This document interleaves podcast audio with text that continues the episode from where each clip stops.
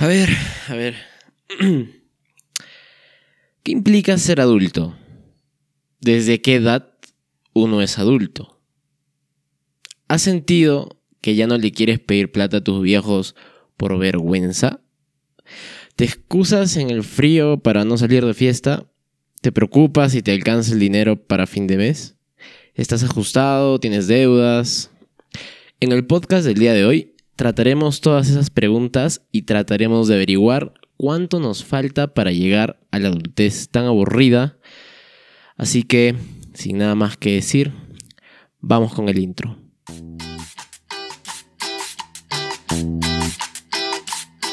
Bienvenido a Desadaptado Podcast, un podcast donde encontrarás un amplio contenido de nada con un mínimo de preparación y altas dosis de improvisación.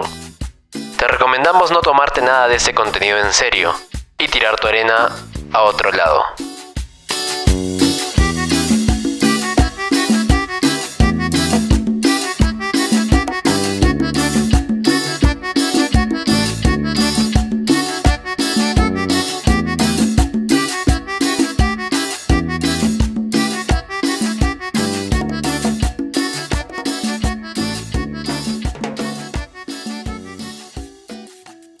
Hola, ¿qué tal? Mi nombre es Marco y estamos en un nuevo episodio de este podcast Desadaptados o Desadaptado.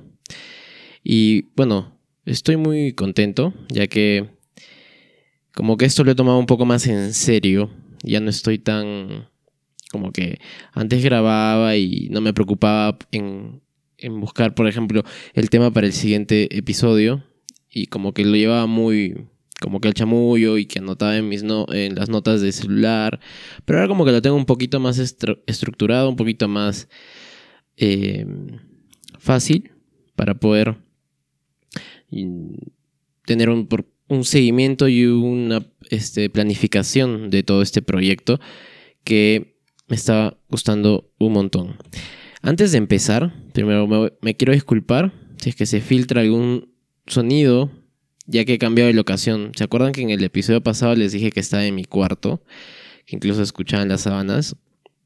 Bueno, no sé si también, y, también por eso empecé a, a, tener esta idea del tema de hoy sobre la adultez. ¿Cuándo llegas a ser adulto? ¿Cuándo empiezas a ser adulto? Y es que estaba en mi cama y empezaba a tener dolores de espalda, cosas ya de una persona mayor. Entonces no me sentía muy cómodo estando todo el día en mi cama. Es más, necesitaba un espacio para yo poder sentirme mucho más cómodo para hacer esto. Entonces he cambiado de locación, tal vez con la acústica menos adecuada. Tal vez se va a escuchar alguno que otro perro. Y sobre todo cuando grabe, ahora, ahora es de noche, pero cuando yo grabe de día, pues, me he dado cuenta que, que los vientos generan un como mini temblores aquí en el sexto piso donde yo vivo. Y creo que se sienten. Creo que se van a sentir y se van a filtrar en la grabación, pero igual, una disculpa. No es mi intención, trato de, de hacerlo de la forma más profesional. Y esta creo que va a ser la forma más profesional. Igual voy a tratar de en postproducción arreglar todo el tema de los de los sonidos. Hoy, sábado 18 de abril del 2020. En Perú ya estamos en el día, día 34 de cuarentena. Ya faltan tan solo, a ver si hacemos las 8 días. 8 días para el fin de esta cuarentena. Yo creo que ahora sí ya el fin.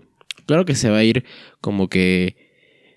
Eh, normalizando todo de a poco, pero creo que ya cuarentena así es estricta y que los domingos nadie sale y que toque queda a partir de tal hora, eso sí ya se acabó. Sobre todo por el número de casos que tenemos hasta el día de hoy y cómo ha ido evolucionando desde el día 30 más o menos, eh, que pasamos los 10.000 casos y ahora estamos en 14.420. Este número suena grande, son importante, pero lo bueno es que a partir del día 30 el número de contagiados ya no se ha estado, ya no ha estado en esa tendencia a duplicarse cada cinco días. Entonces, ya cada vez como que em, estamos empezando a llegar al pico de la curva. Y eso está muy bien, es por eso que yo también me atrevo a decir que ya el día 26 de abril, pues yo creo que, que la cuarentena como tal habrá llegado a su fin. Y esperemos recuperarnos pronto de todos, sobre todo en el tema económico, hay muchas familias que se han visto afectadas y esperemos que sea la oportunidad del gobierno para demostrarnos que también tienen un buen plan de contingencia para ayudar a todas las personas, ¿no? Pero en fin, no estamos aquí para hablar de temas serios, como lo dice el intro, pero siempre es bueno como que la primera parte dedicarla a, a informar sobre lo que esté pasando en el día que yo esté grabando, pues, ¿no? Y como parte de eso, vamos a hacer como que todos los intros como una pequeña efemérides de lo que haya pasado en algo que yo considero que es relevante o al menos destacable decir eh, de este día, ¿no?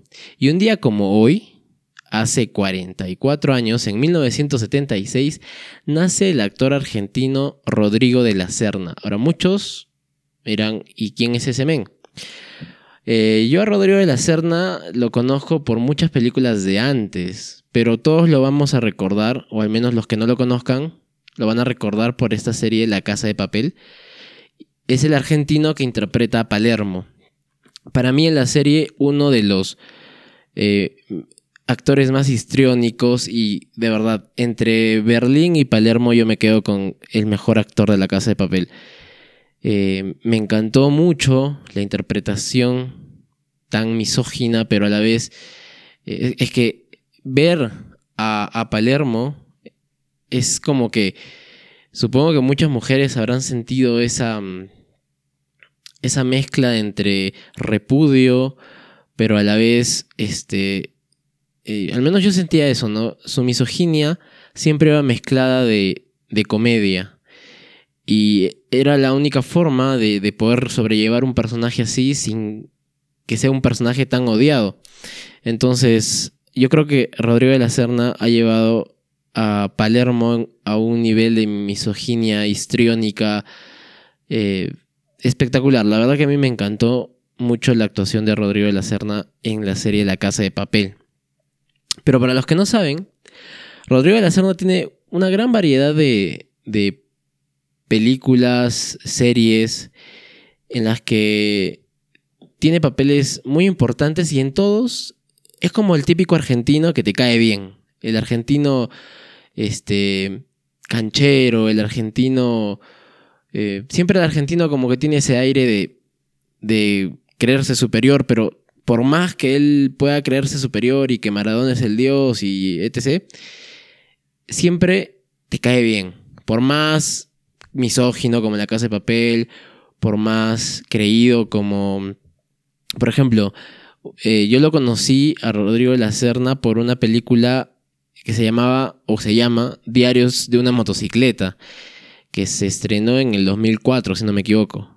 Y él era el amigo del Che Guevara. Claro que esta película se trata sobre el Che Guevara y su viaje por Sudamérica y que, el Che Guevara como que se enamora y, y bueno, ambos eran argentinos, pero el personaje más histriónico, el más alegre, el más eh, que le gustaba la fiesta, la rumba, era Rodrigo de la Sana, que interpretaba, me acuerdo, Alberto Granado, un gran, uno de los mejores amigos del Che Guevara.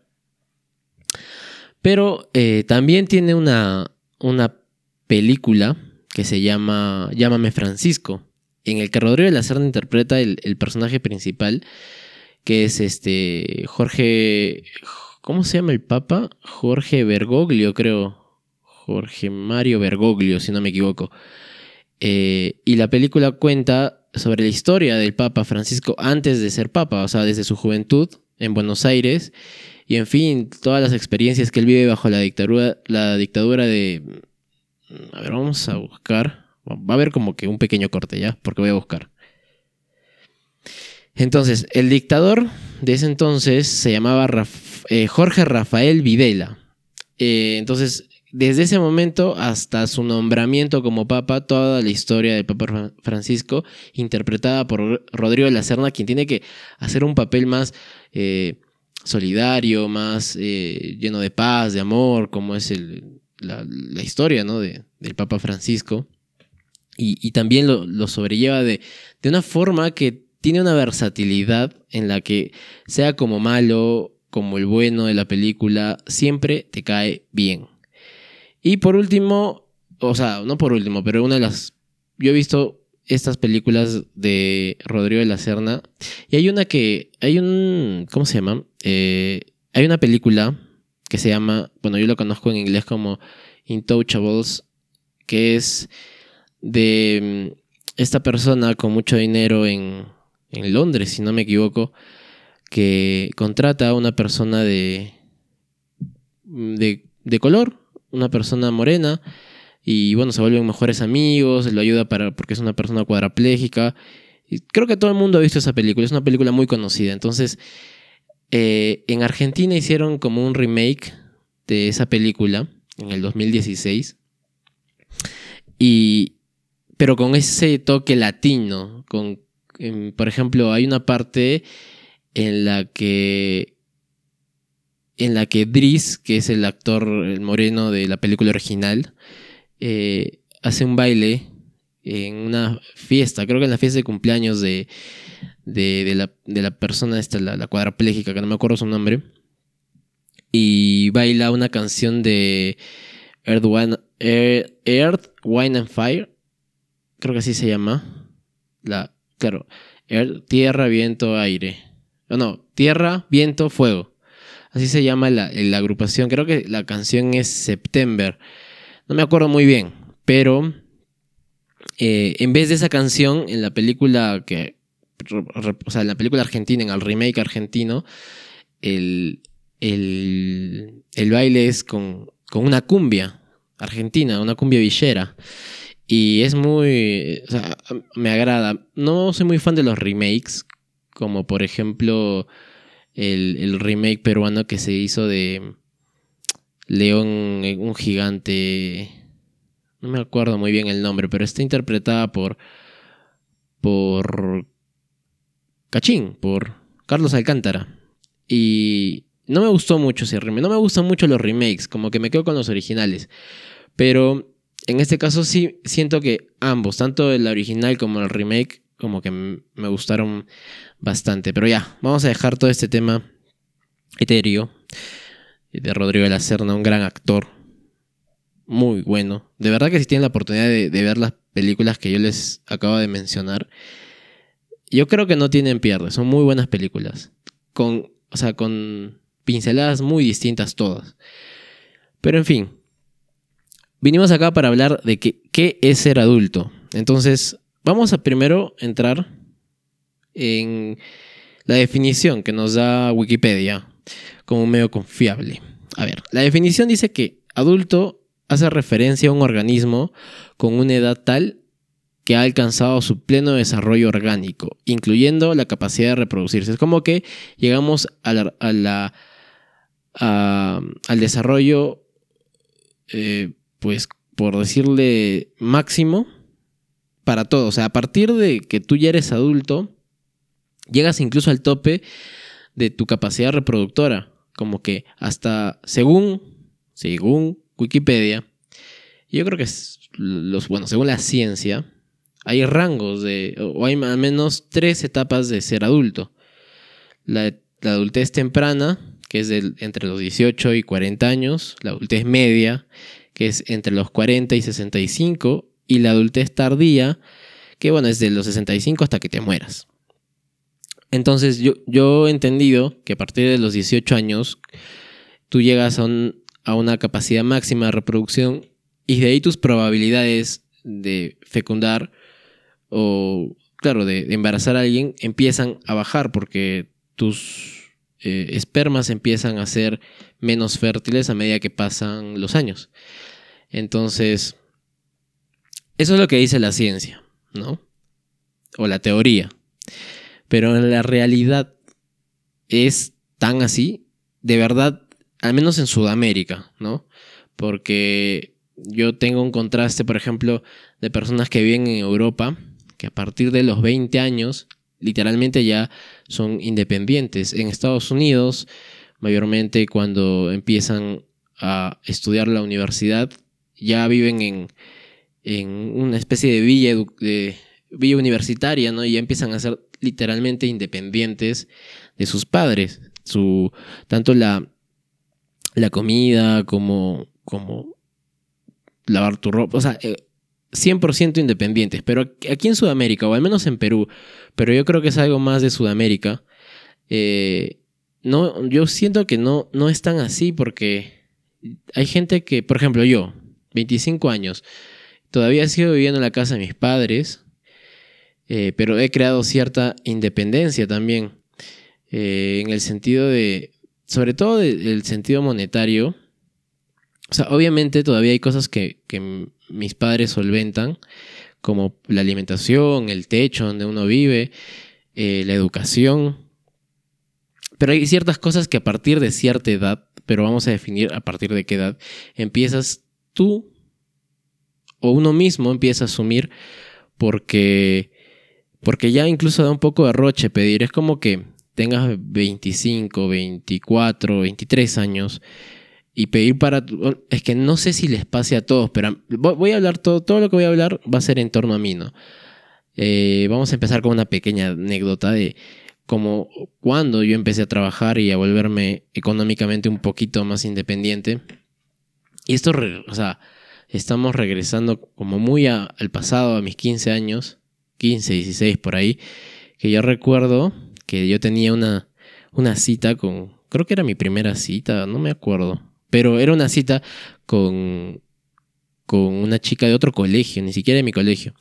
Y yo le dije a mi madre que, que si me podría dar, ¿no? Para ir al cine con la, con la chica. Y yo creo que no fue maldad de mi mamá. O sea, es como que mi madre quiso o, se quedó con, con el precio de los boletos o de los tickets del cine de sus tiempos.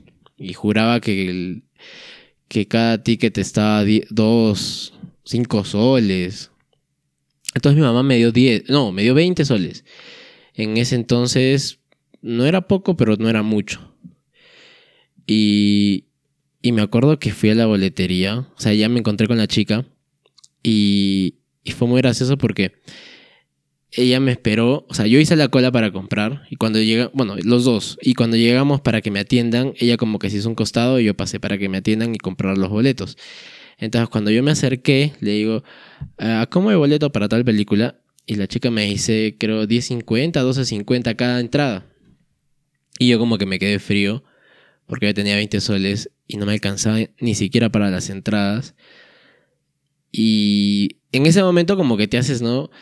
O que te haces el cojudo y empiezas a, a hacer preguntas estúpidas o hacer, a tener reacciones estúpidas, como empezarte empezar a rebuscarte los bolsillos, como, uy, verdad, me he olvidado de algo. Un ratito, por favor, ahorita, vuelvo. Y ese tipo de, excusas, ¿no? Que obviamente todo el mundo se da cuenta de que es porque no tenías dinero, pero en ese entonces, aparte, qué estúpido en mí, es que era, era, era chivolo todavía. ¿Quién lleva a su, a su primera cita al cine? O sea, ya a esta edad, y creo que desde los 18 ya me di cuenta que la peor estupidez para una primera cita es llevarlas al cine, ya que la idea de la primera cita es conocerte, es empezar a, a presentarte para ver si va a haber una segunda cita, si es que tanto para el hombre como para la mujer es muy importante saber con quién estás saliendo y si vas a querer una segunda cita. Yo creo que la primera cita es más para conversar eh, lo que hagas tiene que ser un lugar que se preste para la plática. Pero en el cine tú es como que tienes que estar en silencio porque estás viendo la película. Y después tienes un lapso de entre media y una hora en lo que le acompañas a su casa. Si es que ella se deja, porque últimamente las mujeres como, te llevo a tu casa, no, no te preocupes, toma un taxi. Y es como que, ok, y ahí queda. Entonces, eh, pero en ese entonces sí o sea, en, la mayoría de casos sí se dejan llevar a su casa y tienes ese lapso, ¿no? De lo que te, demores en llegar a su casa para poder conversar y mayormente se habla de la película y, y no es muy aconsejable llevar en una primera cita a, a una, bueno, llevar a cualquier persona a una primera cita al cine. Pero entonces, a raíz de esa experiencia, eh, yo me acuerdo que me acerqué a la chica y le dije, oye, ¿sabes qué? Pucha, se me ha caído el dinero, no sé, tenía más, más dinero, pero tengo ahorita 20 soles y, y la chica eh, tuvo una reacción yo creo mala, así que donde quieras que estés, porque no me acuerdo ni tu nombre, vete a la mierda, porque eso no se hace. A ver, si una persona te dice que no tiene el dinero, lo mínimo que puedes hacer, si se supone que la cita era para conocerse, eh, lo mínimo que puedes hacer tú es decir, ¿sabes qué? No te preocupes, vamos a caminar un toque, no sé, eh, vamos por un helado y caminemos, conversemos y de ahí yo me voy a mi casa.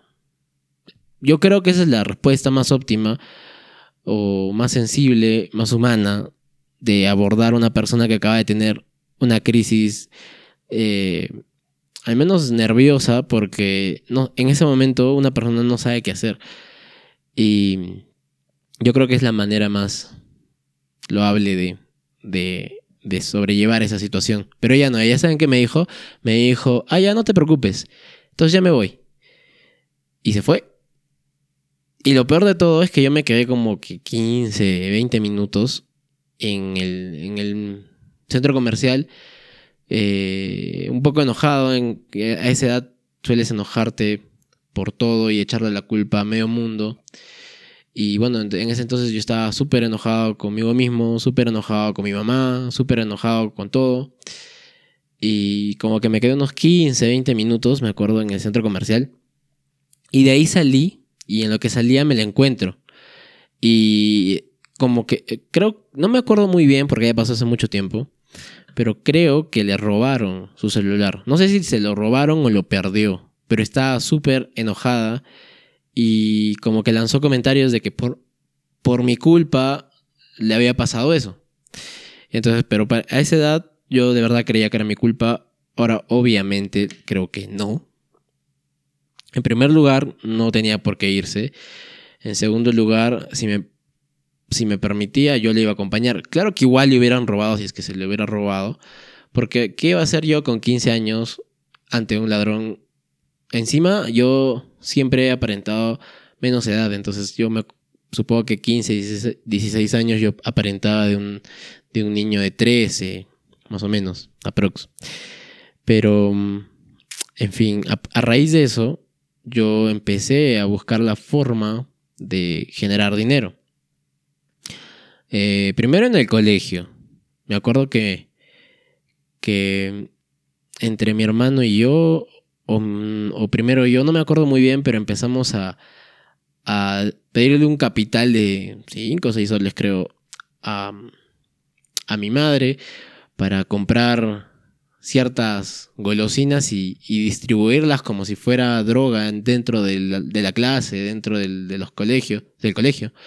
Y bueno, duplicabas como mucho la inversión. Mi hermano sí le fue bien. Mi hermano es una persona mucho más eh, mucho más eh, amical, amigable, más campechana, que se lleva bien con todos. Yo, yo también en parte, pero no era mucho de juntarme con otros grados. En cambio, mi hermano hacía amigos hasta de kinder. Y bueno, a él le fue muy bien, me acuerdo que... Pero a mí nunca me gustó mucho eso de, de ganar por porcentaje, ¿no? Como que de cada chupetín yo ganaba, por decir, 10 centavos, 20 centavos. Y claro que mi hermano llegó a hacer un dinero porque él lo hizo constantemente, pero a mí como que yo quería más rápido, algo mucho más rápido, ¿no? Y, y bueno, esa era parte de mi ignorancia financiera, de cómo funcionan las cosas. Entonces yo conocí al esposo de una tía lejana que, que tenía un negocio de de grabación, o sea, grababa el matrimonios, 15 años, eventos corporativos y hacía, bueno, videos, ¿no? Y los entregaba a la, a la, persona, a la quinceañera o a la la corporación que esté haciendo la conferencia, no sé. Entonces, yo hablé con él y le dije, ¿sabes que no necesitas alguien que te ayude de lo que sea? Y me dijo, sí, justo estoy buscando un asistente de cámara. Así que tú me vas a ayudar. Entonces ya normal le dije, yo estoy, cuando empiezo, cuando tú quieras. Entonces me dije, te vienes este fin y te voy a enseñar todo cómo se maneja todo. Y así estuve alrededor de un año más o menos. Y a mí me pagaban por cada, por cada evento, me pagaban como 40 soles más o menos. Que o sea, no es mucho, pero para un eh, adolescente de 16 años en el colegio, sin responsabilidades, eh, ya es una cantidad importante de dinero. Y hablemos de que por fin de semana yo tenía entre 2 a 3 eventos, entonces era como 100, 120 soles por semana. Si lo juntamos al mes son como 400, 400 hasta 500 soles por, por mes. Y para alguien de esa edad, tener esa cantidad de dinero te cambia la vida por completo.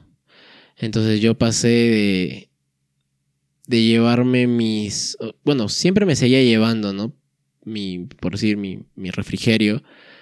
Pero ya empecé a ir como un magnate al kiosco del colegio y pedir y pedir para mis amigos y sírvanse ustedes, pidan lo que quieran y, y empezar a hacer cosas ridículas porque yo recuerdo que, por decir, ya las citas no eran, oye, vamos a un parque, era, vamos a comer algo. Y ya, o sea, ya te imaginarás, ¿no? A dos, dos niños en un restaurante lleno de adultos y tú haciéndote el adulto y una imagen muy, muy patética, pero que en ese momento yo me sentía bien, pues porque nunca había tenido ese ingreso de dinero y, y, sobre todo de disponerlo para lo que yo quisiera. Y ya tiempo después conocí lo, lo que es el, el mundo del DJ y empecé a ganar un poco más. Y aún así, siempre he sido una persona muy despilfarradora. Nunca pensé en, que podía haberlo ahorrado, aprovechar que no tenía responsabilidades y a lo mejor ahora tendría un capital. Pero no, yo dinero que entraba, dinero que salía y a medida que crecía salían en diversas cosas. Ya no era en las citas, ya no era en sándwich del kiosco, ya era en, en fiesta, alcohol y, y todo lo que conlleva ya una adolescencia más alocada. Que si me preguntan si me arrepiento, en parte sí y en parte no. Hay cosas que sí del pasado quisiera retroceder y no cometer. Como por ejemplo el hecho, ya es lo malo de cuando tú empiezas a manejar dinero tan joven. Es decir, eh, ya tomas decisiones en base a costo-oportunidad, como se llama en, mi carrera. Eh, a ver, si yo voy a clases, ¿qué gano? Tal vez una buena calificación, sí. Una asistencia, sí. La puedo recuperar. Al menos esa era mi, mi, mi forma de razonar en ese momento. ¿La puedo recuperar? Sí, puedo hablar con el profe. Entonces, si tengo una chamba un día de, por ejemplo, me salía chamba un jueves y el pago era, por decir, no sé, 150 o 200 soles. Y, y escoger entre los 200 soles e ir a clase, entonces obviamente yo escogía eh, los 200 soles. Entonces, ese tipo de decisiones, ya más adelante, y sobre todo cuando no ahorraste nada de ese dinero y no sabes en qué te lo gastaste, sí como que te empiezan a, te empiezas a arrepentir de ciertas cosas. Pero, por ejemplo, algo que no me voy a arrepentir y a lo mejor mi familia nunca va a estar de acuerdo con eso, es en que yo viví lo que, en teoría, lo que dice la teoría, viví mi juventud y mi adolescencia al 100%.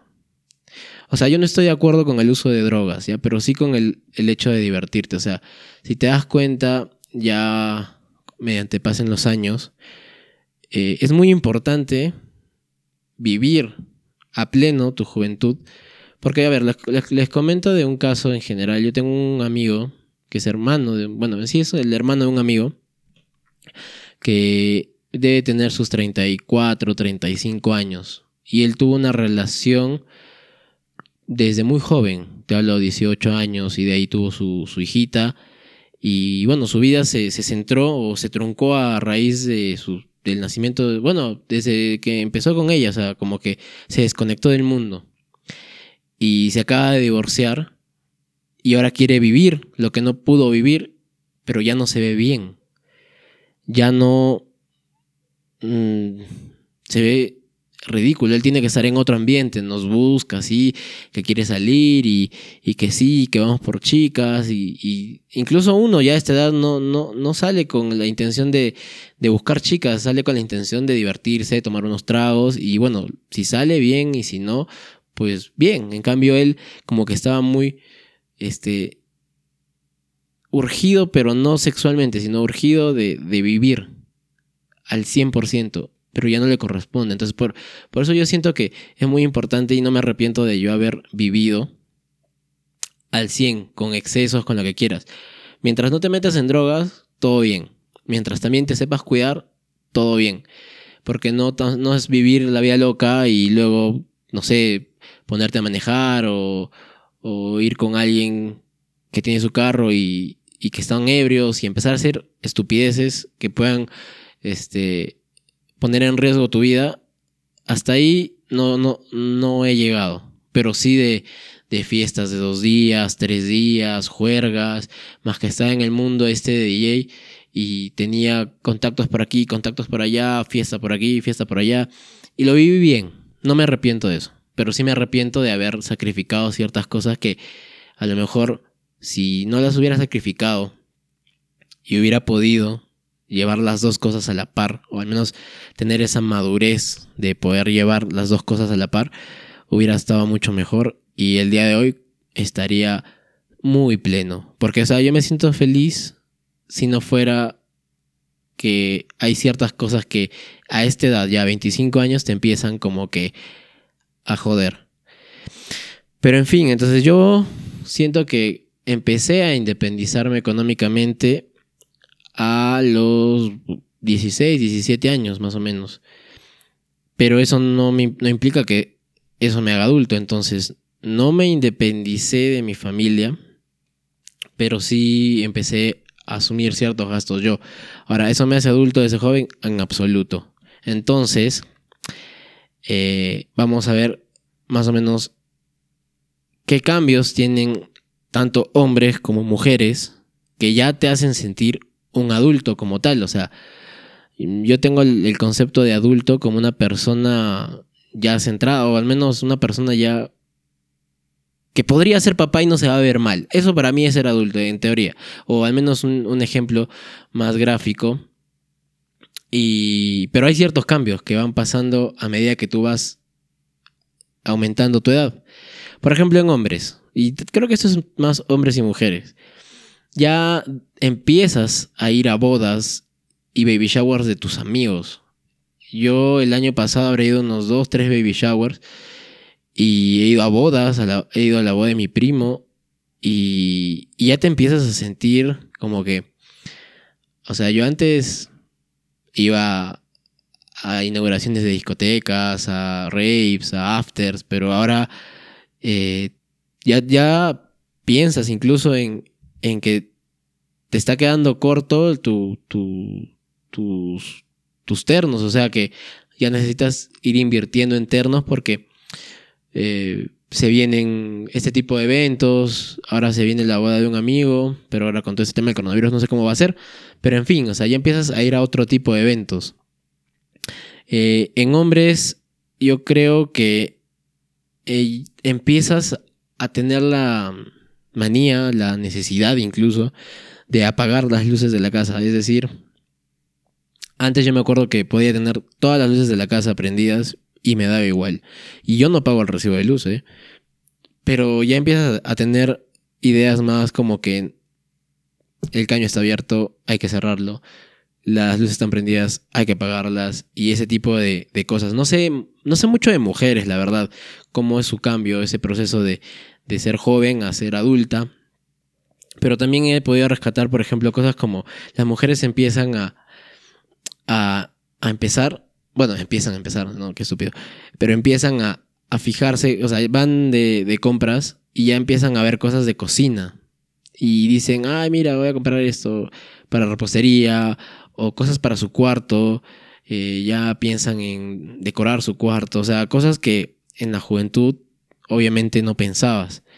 También piensan en, eh, a cierta edad ya a formar una familia. Yo creo que la edad de una mujer que ya empiezan a tener esas ideas es entre los 27 y 30 años.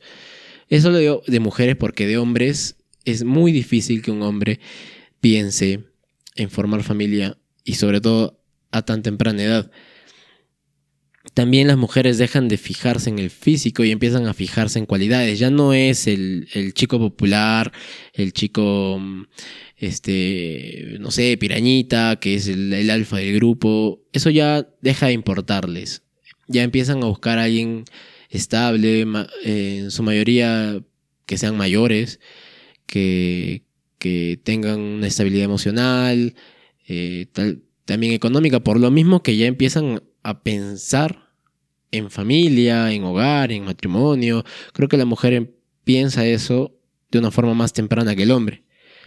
Ahora, eh, también empiezan, bueno, no sé, pero la mujer llega un momento en su vida en la que empieza a limpiar todo y lo empieza a limpiar y lo vuelve a limpiar y tú ves algo que está limpio, pero ella lo ve sucio. No sé a, a- a partir de qué edad, pero, pero las mujeres se vuelven muy paranoicas con la limpieza. En cambio, el hombre, el, hombre tiene otro tipo de costumbres que cambian a lo largo de, los años, como por ejemplo, ya tenemos cortes de cabello más serios. Yo me acuerdo que a mis 17, 18, hasta mis 21, yo tenía cortes literalmente raros, y con dibujitos, que me, me hacía la rayita en la ceja. Y, y ahora simplemente quiero un corte que se vea bien, que no se vea tan extravagante, que se vea varonil sobre todo. Y creo que eso también le pasa a muchos, como que ya pasa esa etapa de, de hacerse cosas locas en el cabello.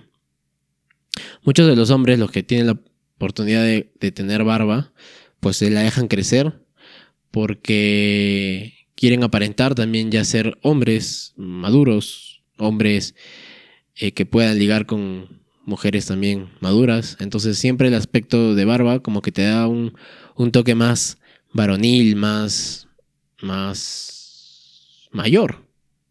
Que entre comillas en el hombre mayor significa madurez. Entre comillas porque los hombres maduramos mucho más lento. Pero también otra cosa con la que tenemos que lidiar, yo creo que a partir de los 24 o 25 años, es que empezamos a engordar. Si no nos cuidamos, es más fácil que engordemos. Yo era una persona súper flaca antes de los 23, delgadísima. Y después me, me puse como que a ir al gimnasio y después lo dejé. Y empecé a engordar y ahora trato de cuidarme pero, y trato de no comer grasas, de no comer en la noche, en la medida de lo posible, para poder mantener siquiera no pasar a ese gordo mórbido. Y pero eso antes yo ni me preocupaba en lo que comía, comía de todo, porquerías y, y no engordaba. Yo creo que también depende mucho de la edad y empiezas a engordar, los que sufren de alopecia empiezan a perder cabello. Y son cambios que de verdad no te das cuenta, pero ya son cambios muy de, de, de adulto. Entonces, eh, ser adulto yo creo que tiene sus contras y sus pros, sus contra o desventajas y ventajas, como quieras decirlo. Y una de las desventajas de ser adulto es que juergueas menos, mucho menos. Y es que al o sea, como tus salidas ya no son patrocinadas por tus padres, mayormente ya es, ya, ya las juergas te las pones tú, que está súper bien, y, y entonces ya no te alcanza como para salir eh, todos los fines de semana, por ejemplo, y, y, y antes tampoco yo salía todos los fines de semana, bueno, bueno, sí salía todos los fines de semana, pero era por trabajo, y yo lo tomaba como gajes del oficio, y era la forma como que de burlarme o de hacer mofa de, de me acuerdo que mi mamá se enojaba de que todos los fines salía y le decía, pero madre, o sea, eh, son gajes del oficio. Y, y mi mamá pues, hacía cólera y en fin, era son de joda.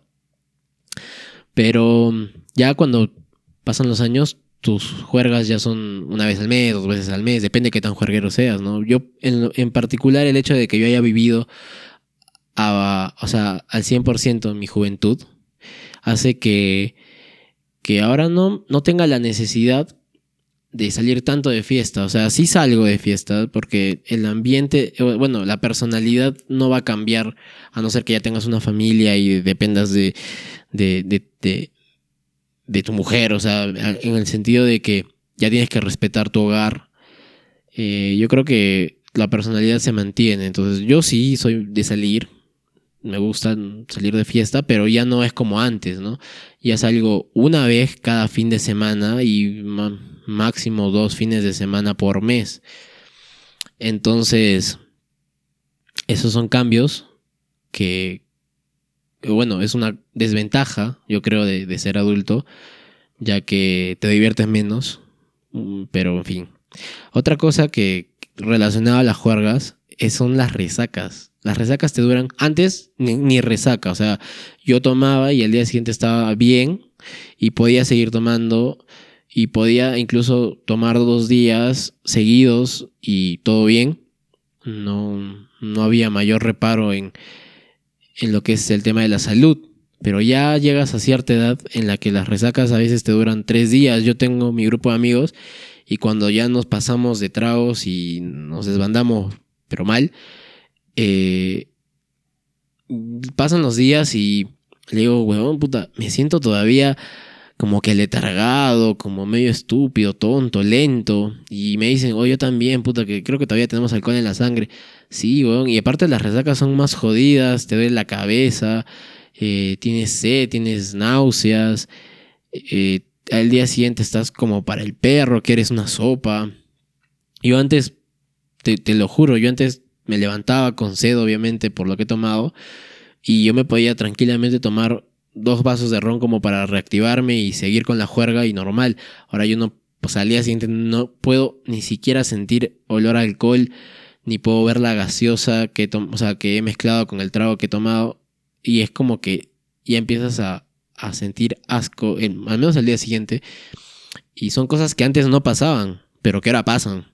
Entonces, eh, esa también es una desventaja. Otra desventaja es que, por ejemplo, ya te fijas Ay, perdón. Te fijas mucho en el clima para salir. te excusas mucho en que no, huevón, puta, está haciendo frío, no. Aparte, ¿dónde vamos a chupar? ¿Vamos a chupar que en casa o que vamos a estar en la calle? No, estás loco.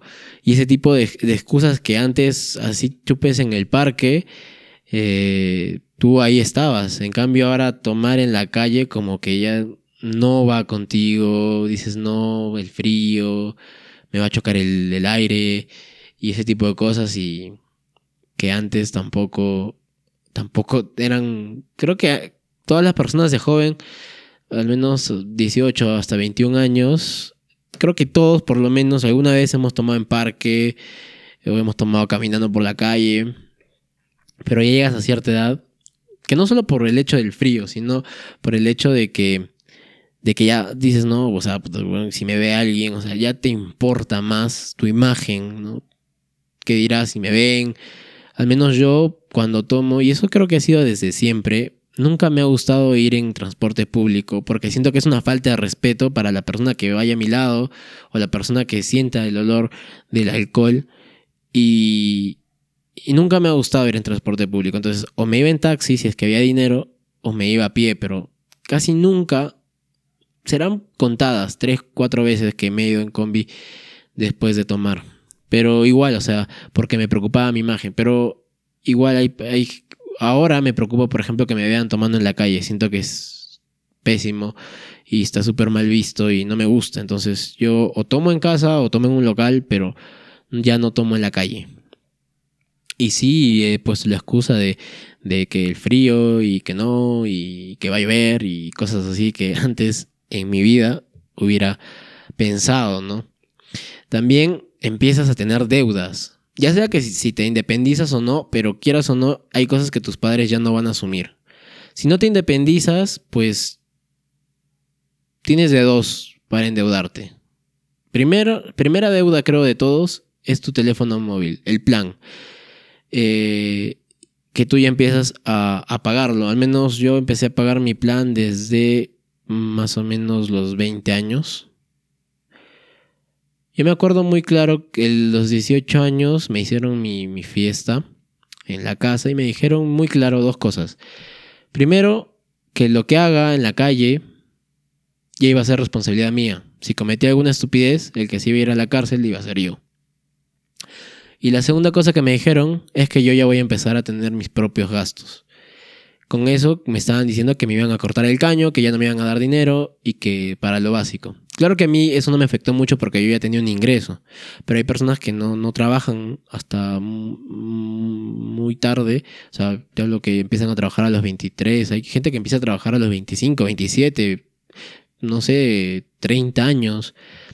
Pero en mi caso fue a partir de los 18 que ya me empezaron como que ajustar con el dinero. Y yo me empecé a pagar mi celular como a los 20, 19, 20 más o menos. Y, pero hay personas que se independizan, que son muy pocas en Sudamérica, pero que a partir de los veintitantos ya se empiezan a independizar de sus padres. Es decir, que tienen que trabajar para el alquiler, para los servicios de agua y luz, internet, sobre todo internet que es tan, tan básico para, para la juventud de ahora entonces estamos muy... Yo, en lo personal, si yo viviría solo, no contrataría servicio de cable, ni teléfono fijo. Uno, porque el teléfono fijo, nadie usa teléfono fijo. Y segundo, que en la tele solamente pasan puras porquerías, televisión basura, películas que... Mm, o sea, yo prendo la tele con la esperanza de algún día encontrar, aunque sea una película buena para ver. Y las películas que encuentras buenas son películas que las has visto como mil veces, como Harry Potter, El Señor de los Anillos, Titanic, Troya y ese tipo de películas que son como que ya muy clichés. Y el resto de películas son películas estúpidas que casi nunca te enganchas con una. Y aparte que ya quien mira tele, si tienes, o sea, quien mira la publicidad, porque lo que más te jode de ver la tele es que tiene cortes comerciales. Cuando ya tienes todo el alcance, tienes Netflix, tienes, no sé, incluso todas las películas ya están en internet. Allá tú si pagas o no membresía, pero tienes todo en internet. Entonces, si yo viviría solo, solo creo que no contrataría cable ni teléfono, solamente el mejor internet que pueda darme esa empresa. Y entonces, pero en fin, e, e, eso no, era el tema. O sea, pero ya empiezas a tener deudas cuando eres adulto. Entonces, eh, eh, por ejemplo, también como ya empiezas a trabajar, porque una de las contras de ser adulto es que ya empiezas a trabajar, eh, ya sea de tu carrera o empiezas ya como quien le dice, bueno, como dicen aquí en Perú, empiezas a canchuelearte y empiezas ya a tener trabajos en planilla con, eh, con, o por recibo por honorarios, pero sobre todo en planilla ya con boletas de pago que hacen que tú ya puedas adquirir una tarjeta de crédito. Y yo no recomiendo tener tarjeta de crédito absolutamente a nadie que no tenga la madurez financiera, económica, ese sentido de responsabilidad si no lo tienes, no saques una tarjeta de crédito. Yo cometí el error de tener tarjetas de crédito y créanme que ha sido el mayor infierno que he tenido en mi vida. Obviamente los primeros meses no. Los primeros meses tú pagas puntual. Los primeros meses tú, eh, entre comillas, te planificas. Pero ya llega un momento en el que dices, sí voy a poder, o sea, sí hago un canchulo por acá, otro canchulo por allá, y sí, sí cubro la cuota y se va juntando y se va juntando hasta que se vuelve en un monto impagable, que tienes que pedir ayuda. Y en fin, para mí las tarjetas de crédito fueron un infierno, pero también es parte de la adultez. Ya empiezas a tener tarjetas de crédito, ya empiezas a tener la edad en la que ya no te piden aval en los bancos, ya te dan la tarjeta porque ya pues ya eres adulto y tienes un trabajo, y hay gente que ya adquiere pues responsabilidades, ¿no? Entre ellas el trabajo. El mismo trabajo ya es una responsabilidad. Ya sabes que si, si no vas, eh, te pueden despedir. Que si no, si llegas tarde, te descuentan. Lo mismo que en el que en la universidad, sino que esto ya refleja y, te afecta directamente en lo que es tu economía. Eh, hay gente que vive sola y, no soporta o no tolera mucho la soledad y ya se hace cargo de una mascota que ya sea perro, gato, hámster, pez, lo que tú quieras, eh, implica un gasto, implica una responsabilidad y te das cuenta muy tarde porque tú, tú cuando compras un perro, te, tú piensas de que, ah, ya, este, más piensas en lo bonito que va a ser la compañía, pero una vez que ya lo tienes, eh, tienes que pagar veterinario, que si se enferma lo tienes que llevar de emergencia, que el corte de pelo, que la comida, y en fin, se vuelve una responsabilidad porque quieras o no, tienes que sí o sí comprarle, sí o sí llevarlo al veterinario porque uno se vuelve ya parte de tu familia, es una persona, bueno, un animal al que tú quieres mucho. Entonces, quieras o no, lo tienes que hacer porque si no se muere, si no se enferma, entonces ya es una responsabilidad más para ti. Y bueno, las responsabilidades que he mencionado antes, ¿no? De deudas, ya tienes deudas, tienes que pagar, por decir, un, alquiler si es que alquilas, eh, servicios, y, y son creo las contras y ya empiezas a tener ese estrés de que no te alcanza el dinero, de que quieres salir pero no puedes, porque si sales de fiesta sabes que ya no te va a alcanzar a fin de mes. Y en fin, o sea, es, es ya empiezas a estresarte, ¿no? Ya no es como antes que, que simplemente vivías y sabías que tus padres te iban a respaldar siempre y que llegabas a casa y siempre ibas a tener un plato de, de comida. Y en fin. Pero también tiene sus ventajas, porque por ejemplo, ya una vez que empiezas a madurar como adulto, y empiezas a proyectarte. Uno piensa o empieza a darse cuenta que los años pasan más rápido. O sea, tú no sabes en qué momento pasaron 3, 4 años y ya tienes 25 años y dices, puta, ¿de qué he hecho? O sea, no tengo, ahorita no tengo nada que me pueda dar como que cierta seguridad. Y entonces empiezas a maximizar tus tiempos y, y ya te da cólera incluso a veces que no has hecho nada en todo el día y como que dices, puta, otro día más que desperdicié y ya empiezas como que a renegar contigo mismo, pero sobre todo empiezas a proyectarte, a ver qué más puedo hacer, cómo puedo recuperar de cierta forma el tiempo perdido, o empiezas a proyectarte en que ya quieres ciertas cosas, en que, por ejemplo, a los 30 ya quieres tu casa, y te das cuenta que el tiempo no te alcanza, y ya empiezas a tener ese tipo de, de proyecciones que antes no tenías. También empiezas, y creo que esta es una parte muy bonita, empiezas a tener una estabilidad emocional. Y, sobre todo en la, parte de, parejas, ya buscas parejas estables, ¿no? Ya no buscas, tanto en hombres como mujeres, ya deja, el físico es una parte importante, sí, pero secundaria. Ya no es tanto la chica bonita, la más bonita, la... Claro que si se pudiera, en buena hora, ¿no? Pero aparte de la belleza, la, tiene que, la tendrían que complementar con con estabilidad emocional, con cierta seguridad, ya el respeto empieza a, jugar un papel importante en la relación. Eh, ya incluso depende de la edad, ¿no? Ya empiezas a buscar una novia con un prospecto para el matrimonio. Eh, a mí todavía no, no, tengo la idea de casarme a los treinta y tantos, 32, 30 y, entre 32 y 35. Es, bueno, mi proyecto. Que fuera a pasar, no lo sé, pero de momento no busco una novia como para un matrimonio. Pero hay gente que sí, hay gente que quiere, bueno, disfrutar de sus hijos. Otra cosa que yo tampoco quiero son hijos. Nunca me ha gustado la idea de tener una responsabilidad tan larga. Tú tienes un perro y la responsabilidad como mucho son 10 años, ¿no? Que vive un perro. Pero cuando tú tienes un hijo, ya la responsabilidad es toda la vida. O sea, yo siento que mi, pobre madre ya lleva conmigo 25 años de condena y que estará esperando ansiosa en que yo ya me logre en la vida y pueda como quedar un respiro, ¿no? Pero es, es una condena muy larga que al menos yo no la quiero asumir de momento, ¿no? De momento se me hace una, una idea totalmente absurda tener un hijo. Pero hay gente que sí, hay gente que quiere incluso tener su hijo antes de los 30 para poder disfrutar de su hijo y para poder eh, gozar de su adultez y, en fin, son ideas que también se respetan, pero, pero que ya también las empiezas a tener de, de adulto, o sea, a partir de los veintitantos en adelante. Y, y también ya hay gente que se empieza a independizar.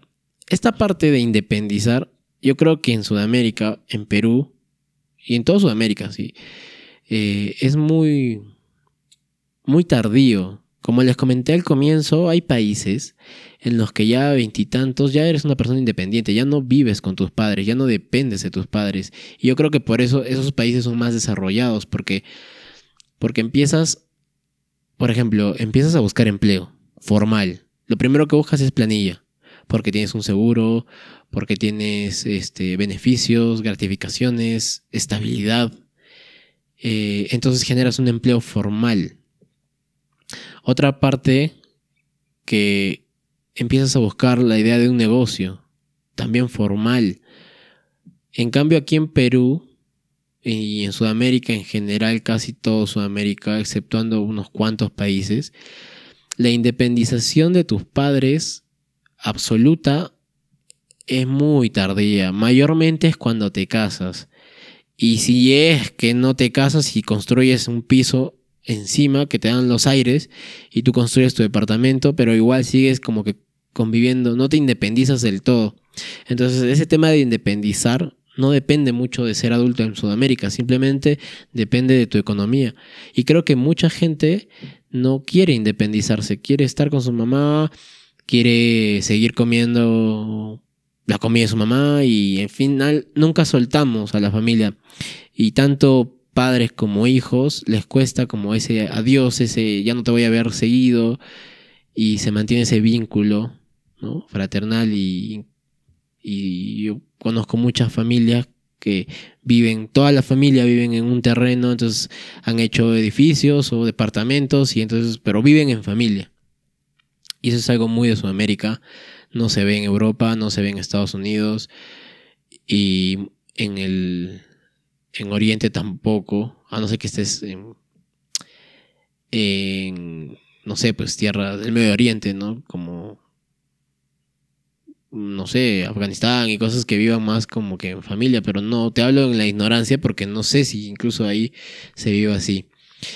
Eh, entonces, otra cosa que tú podrías tomar como ventaja de ser adulto es que ya tienes estabilidad emocional.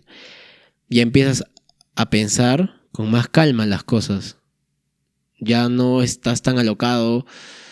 Ya piensas, razonas y ves dos opciones de cada decisión que tú tomes, ¿no? Me puede ir así como me puede ir así. Cosa que en la adolescencia, en lo absoluto, tú lo haces y si pues lo que me pase me va a pasar y ya ahí me daré cuenta.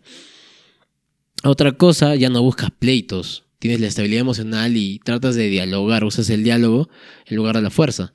Entonces empiezas como que ya eh, en los bares, si alguien te busca bronca, ya como que este, sabes que estás, estás borracho, eh, mira, no, quiero problemas, dejémoslo ahí.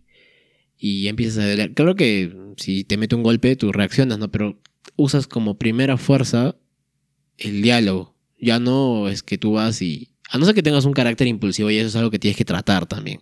Pero ya de veintitantos en adelante, 25, 26 en adelante, tú ya no buscas las peleas. Tú tratas de, de dialogar, y de llevarlo de una manera más civilizada. Y, y es una ventaja porque te arriesgas mucho menos a que te pueda pasar algo. Uno nunca sabe que si esa persona está armada o si en un mal movimiento, un mal golpe puedas matar a la persona o te pueda hacer daño a ti. Entonces ya lo llevas de otra forma. Entonces, conclusiones. Ser adulto es un asco, porque ya empiezas a preocuparte en un montón de cosas. Pero yo creo que la, depende mucho de qué tan jodida sea tu adultez. También depende de a qué edad tú te das cuenta de que ya eres un adulto. Es muy distinto a una persona que, por ejemplo, 25 años, ya estás un poco tardío, pero como que tienes tiempo de remediar muchas cosas, ¿no? Pero si tú a los 30, 35 años te das cuenta que ya eres un tío, o sea, como que perdiste la noción del tiempo durante 30, 35 años ya es un poco tranca y difícil que tú puedas hacer algo para que el resto de tu vejez eh, sea más llevadera. En cambio, ya en los veintitantos, como que todavía puedes, tienes la oportunidad de muchas cosas. Claro que nunca es tarde, pero es un poco más fácil. Entonces creo que esa va a ser la conclusión. Ser adulto es una mierda, pero tú decides qué tipo de mierda va a ser más adelante. Eh, es bueno madurar de la forma más temprana porque solamente de esa forma vas a poder tú proyectar mejor tus decisiones para un futuro mejor. A lo mejor eh, y yo he tenido una vida muy loca, pero estoy con toda la intención del mundo de reparar ese tiempo perdido de una u otra forma y tratar de que más adelante no tenga que estar sentado en una oficina de un trabajo que no me guste, eh, obedeciendo a un jefe que me odie, pero estar ahí porque mi familia depende de eso y yo no quiero llegar a eso. Entonces uno tiene que empezar a trabajar desde ya para que en un futuro no, tu trabajo no sea como un tipo de prisión. Y en fin, hemos llegado al fin de este tema. Como no sé, vamos a ver cuántos minutos vamos de grabación. Creo que sí me he extendido un montón. A la mierda. Una hora. Bueno, ni modo, pues. Se tendrá que zampar una hora. Si llegaste hasta aquí, pucha, házmelo saber. Te voy a dejar mis redes, las redes sociales. En todo estamos como arroba desadaptado podcast. Voy a dejar igual los, los usuarios de cada, de cada red social. Estamos en Instagram y en Twitter.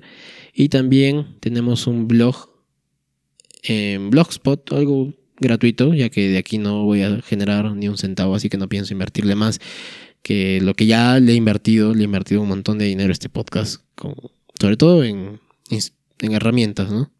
Pero en fin, entonces, en todas las, redes sociales nos encuentran como arroba desadaptado podcast.